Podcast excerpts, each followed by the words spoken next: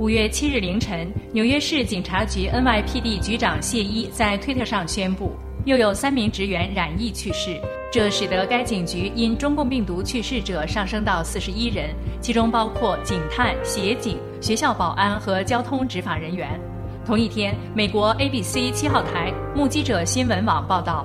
五月六日，一千六百六十六名穿制服的警察请病假。到目前为止，五千三百名纽约警察局职员确诊受到感染，四千七百九十九人在康复后返回岗位。NYPD 是美国最大、历史最悠久的警察局。二零一八年的数据，现有正式警官三点八万多名。这个维护治安、打击犯罪的执法单位，为何遭遇中共病毒的重创？大纪元特稿指出，病毒针对共产党而来，清理中共及其因素。那些与中共走得近的国家、团体和个人，受到疫情的影响也会较为严重。目前，美国是中国以外疫情最重的国家，一百三十四万多人确诊，八万多人病亡。其中，纽约州和纽约市的感染病例分别为三十四万多和近十八万，成为震中。在纽约市的公交、教育和警察等公职系统内，大批职员染疫。纽约是世界经济、金融、文化艺术和传媒中心。中共自然对他虎视眈眈。几年前，喉舌新华社的巨幅广告竟然出现在时代广场最显要的位置。中共以多种手段拉拢纽约州和纽约市的政要、民意代表、公务人员、社团负责人及主流人士，利用他们为中共站台。在此严峻形势下，反思政府、媒体和个人与中共之间的连接极为必要。中共拉拢纽约警察局。中共积极的与纽约警察局互动，相关消息多见于亲共的美国华语报章以及中共驻纽约领馆的官方网站。这些新闻随后被中共官媒在大陆转发。一中领馆与警局高官会见与联欢。二零一五年四月二十八日，中共驻纽约总领事张启岳前往纽约市警察局总部，与时任警察局长布莱顿会面。中领馆网站发布了两人的合影。新闻稿称，布莱顿表示，市警局愿与总领馆进一步加强工作联系，建立良好合作关系。二零一五年十二月十六日，《侨报》报道，中共驻纽约总领馆日前与纽约市警察局联合举办新年联欢，警察局长布莱顿带领约百余名警员参加活动，中共驻美国使馆警务联络官、常驻联合国代表团有关人员也受邀到场。时任中共驻纽约总领事张启岳向布莱顿等高官以及对中美合作作出突出贡献的警方人员颁发感谢状和中美友谊纪念徽章。该报道提及，张启月称感谢纽约市警察局积极支持中美关系发展。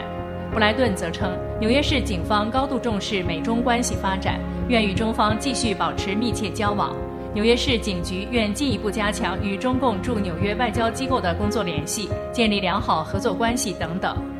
二零一九年二月二十六日，中共外交部根据驻纽约总领馆公告，在官网刊文介绍智孝笃亲公所于二月二十四日在曼哈顿唐人街举办的联欢晚会。当晚到场的官员有中共驻纽约总领事黄平、纽约州众议院助理议长奥提兹、州参议员刘纯义、州众议员寇顿。纽约市议员陈倩文、纽约警察局第五分局局长吴明恒等人。黄平在讲话中称赞2002年智孝笃亲公所在纽约唐人街升挂五星红旗的行为，并为该机构颁奖。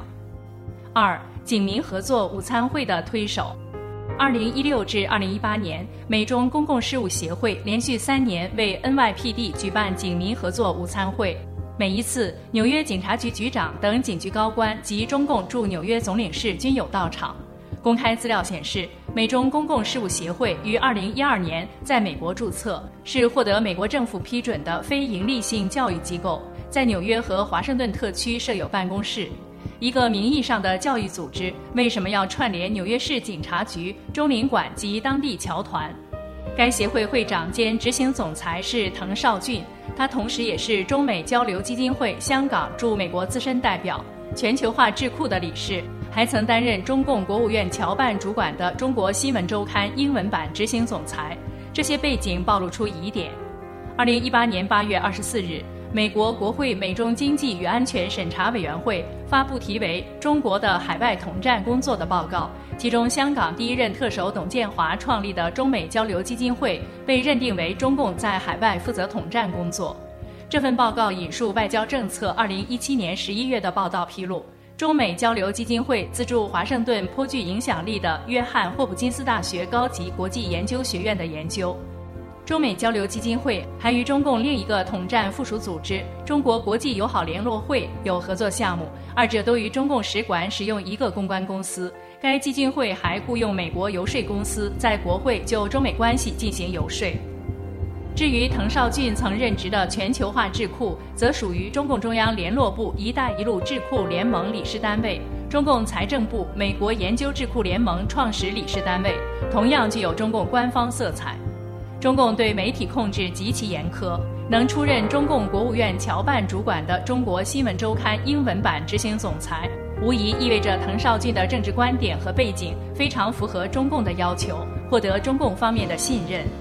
世界日报消息，二零一九年十月十七日，在美国三州执法人员基金会的年会上，滕绍俊成为获奖的唯一非警务人员，时值反送中浪潮高涨。港警向抗议人士施暴，震惊世界。可是他在发言中竟向香港警察表达敬意。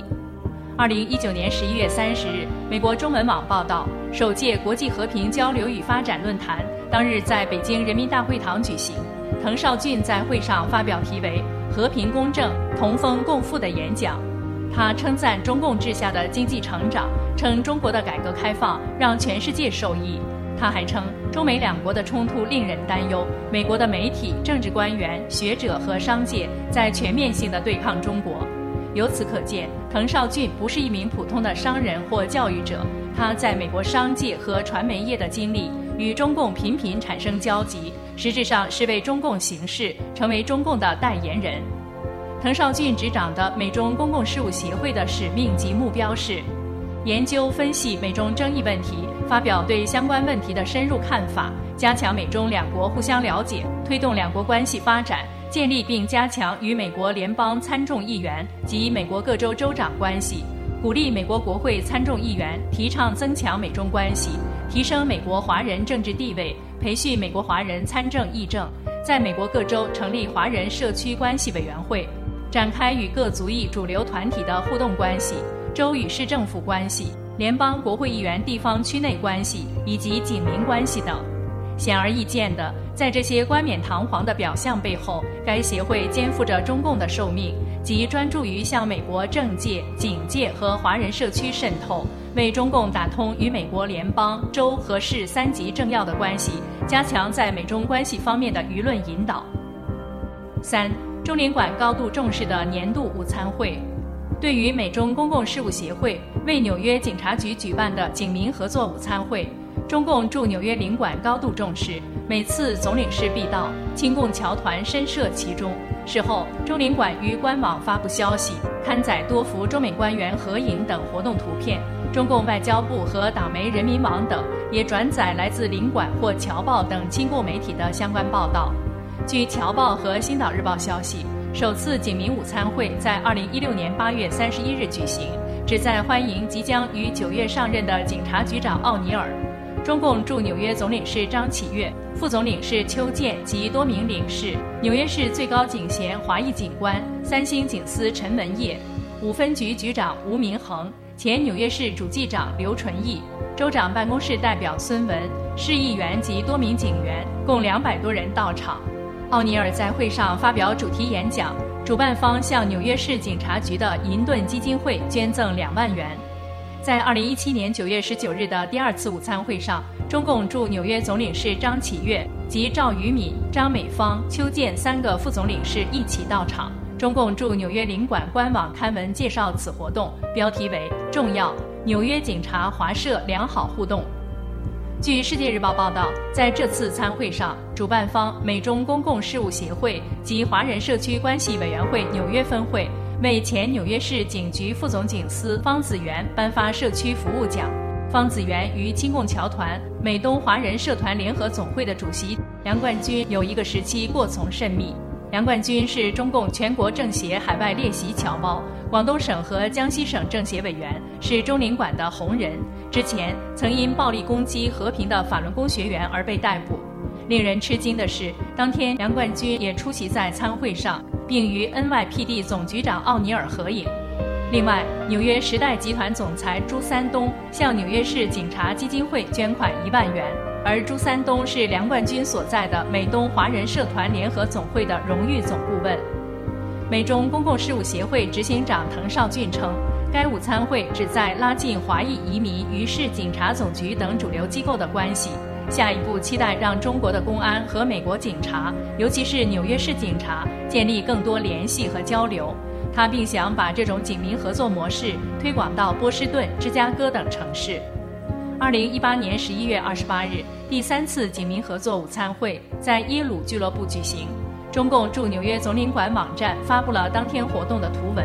中共驻纽约总领事黄平现身参会。纽约警察局方面的出席者有局长奥尼尔、第一副局长塔克、总警监莫纳汉及多位分局局长。主办方向中共驻纽约总领馆和纽约市警察局颁发奖状，感谢双方合作开展防范遏制针对华人社区电信诈骗的宣传活动。美中公共事务协会及其附属的华人社区关系委员会向纽约市警察局银盾基金会捐款两万美元。以上事实显示。中共打着警民合作的幌子，透过聚餐、捐款、授奖、演讲等渠道，试图打通纽约警方高层的人脉，拉近中共领馆官员与警方的关系，而且向警方推荐受中领馆操控的侨团人物，为日后各种活动疏通关系进行铺垫。其微笑与慷慨的背后，隐藏着深深的政治意图。四，首位华人 NYPD 副局长获中共礼遇。说到 NYPD 与中共的关系，需要提及一位前任副局长莫虎。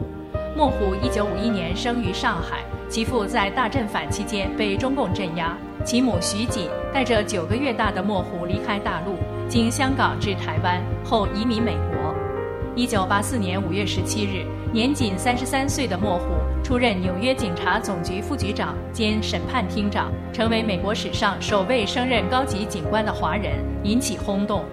一九八五年九月二十九日至十月八日，莫虎应北京市公安局之邀，与母亲、妻女及记者等一行七人访问大陆。北京市公安局文化保卫处退休副处长汤伟祥曾参与当年接待莫虎的工作。二零零九年七月二十七日，新浪网发表了他的回忆文章《中美警方友好交往的一段佳话》，其中透露了中共对这位特殊人物的统战细节。汤伟祥在文中提到。当年莫虎出访，先应台湾官方之邀去了台湾，再经香港到北京。看来莫虎此人是我们和台湾都在做工作的重要争取对象。中央有关部门对莫虎访华高度重视，中央对台办、国务院侨办、港澳办、外交部、公安部及北京市局领导多次专门开会研究。市局对莫虎一行在北京的参访活动做了周密安排，内容丰富多彩。既积极开展中美双方警务工作的交流，又通过安排游览参观，使莫虎加深对祖国文化历史的了解。据汤伟祥记述，莫虎在北京及外地所到之处都受到了高规格礼遇，出入境时免检免验，出行车队备有开道车，住宿安排在高级宾馆。在京时，国务院侨办则成华侨补校派出老师随行。充当照管小女孩的临时保姆，使莫虎夫妇深受感动。莫虎一家人还受邀参加了在人民大会堂举行的国庆招待会，在场内受到中共领导人的会见。文章最后写道：“如果没有改革开放，没有旧思维的转变，北京市公安局接待一位美帝国主义的警察头子来访交流，这是绝对难以想象的。”作者本想以这段故事为中共的改革开放唱赞歌，但却暴露了中共高层精心安排的统战布局。当年中方的盛情款待、细致周密，无非是想感动美帝国主义的警察头子，让他日后为中共站台，让他的母亲放弃为夫平反。莫虎曾多次表示：“我的根在中国。”正是这种正常的思乡情被中共利用。一九八八年，莫虎辞去了警局职务。于五月份加入了纽约的惠特曼瑞森国际律师事务所，担任中国部门负责人。一九九四年，他在纽约曼哈顿创办了莫虎律师事务所，注重为中国大陆、香港和台湾地区在美国的商务活动提供法律服务。二零一五年三月十七日，大陆农家之友发表报道，莫虎在美国当局长的广西老乡。文中提到，一九九七年，莫虎带着一个美国华人访华团参加了北京庆祝香港回归活动，在中南海受到时任中共党魁江泽民的会见。二零零二年，莫虎应邀在中美双方合作举办的公安部警务监督机制培训班上讲学。对象是来自中国各省市公安机关的警务督察部门负责人，他还是中共常驻联合国代表团及人民日报海外版的常年法律顾问。二零一五年，莫虎曾代理中共政协委员、澳门大亨吴立胜贿赂联合国高官主席及洗钱一案。二零一六年六月二十四日，就吴立胜案件，检方律师、纽约南区联邦检察官皮特·巴拉拉向法庭质疑其辩护律师莫虎。存在利益冲突。文件里写道：“莫虎先生确认，多年来他为中国政府提供代理，包括中共驻纽约总领事馆以及中共驻联合国代表团。”中共渗透纽约华人社区，NYPD 听之任之。中共通过所谓的民间机构和华侨社团向纽约警队进行渗透。表面上倡导打击犯罪、维护治安，实际上，中共将许多侨团演变成了他的外围特务组织，在西方自由民主之地公然上演暴力行径。二零一七年四月十七日，大纪元特稿指出，各种名目繁多的华人商会和同乡会，大多是中共的海外政治工具和代理人。在纽约的美东华人社团联合总会即听命于中领馆，其会长梁冠军为中共奔走卖命。一九九九年七月，中共发动迫害法轮功后，梁冠军积极配合中领馆诋毁法轮功。二零零三年六月二十三日，梁冠军等人在华埠围殴和平请愿的法轮功学员，当时梁冠军叫嚣：“去死吧，打死你！是法轮功就打。”事后，法轮功学员报警，纽约市警方以三级攻击罪逮捕了梁冠军。事发后，许多华人质疑警方为何没有当场逮捕梁冠军。处理此案的警察分局局长说：“警察在事发现场没有发现梁冠军，随后通过照片指证将他逮捕。就是这个梁冠军如此暴徒，成了中领馆的红人、爱国侨领，还在十四年后与纽约警察总局局长合影共进午餐，真是荒唐。”二零零八年五月十七日。在纽约法拉盛和平集会的法轮功学员遭到数百上千人暴力围攻，大规模密集的谩骂和围攻持续了二十多天，震惊当地华人。此事由时任中共驻纽约总领事彭克玉指挥，多个同乡会花钱招募人马参与。在那次攻击事件中，天津女移民李华红冒了出来，从此开始了常年针对法轮功的污蔑和攻击。李华红曾连续数年每天在法拉盛缅街街头摆设桌子，发放污蔑法轮功的材料，并多次谩骂和袭击法轮功学员，因此被纽约警方多次逮捕，但却没有受到过严厉惩罚，仍然十分嚣张。纽约邮报报道，二零一二年一月二十一日，中共政法委的一名官员特别到纽约向李华红颁发感动奖。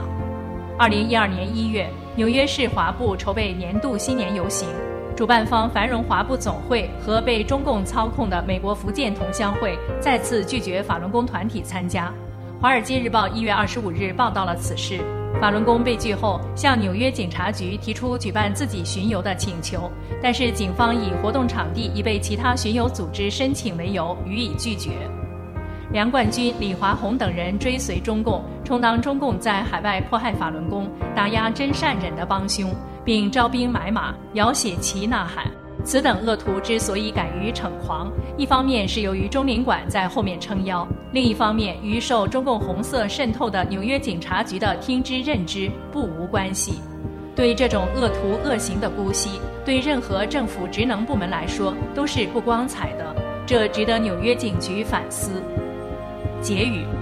中共恶行招来了大瘟疫，殃及全球。美国前几届政府没有认清中共的邪恶本质，连续几十年对中共实行绥靖政策，许多金融财团和大企业为了利益也与狼共舞。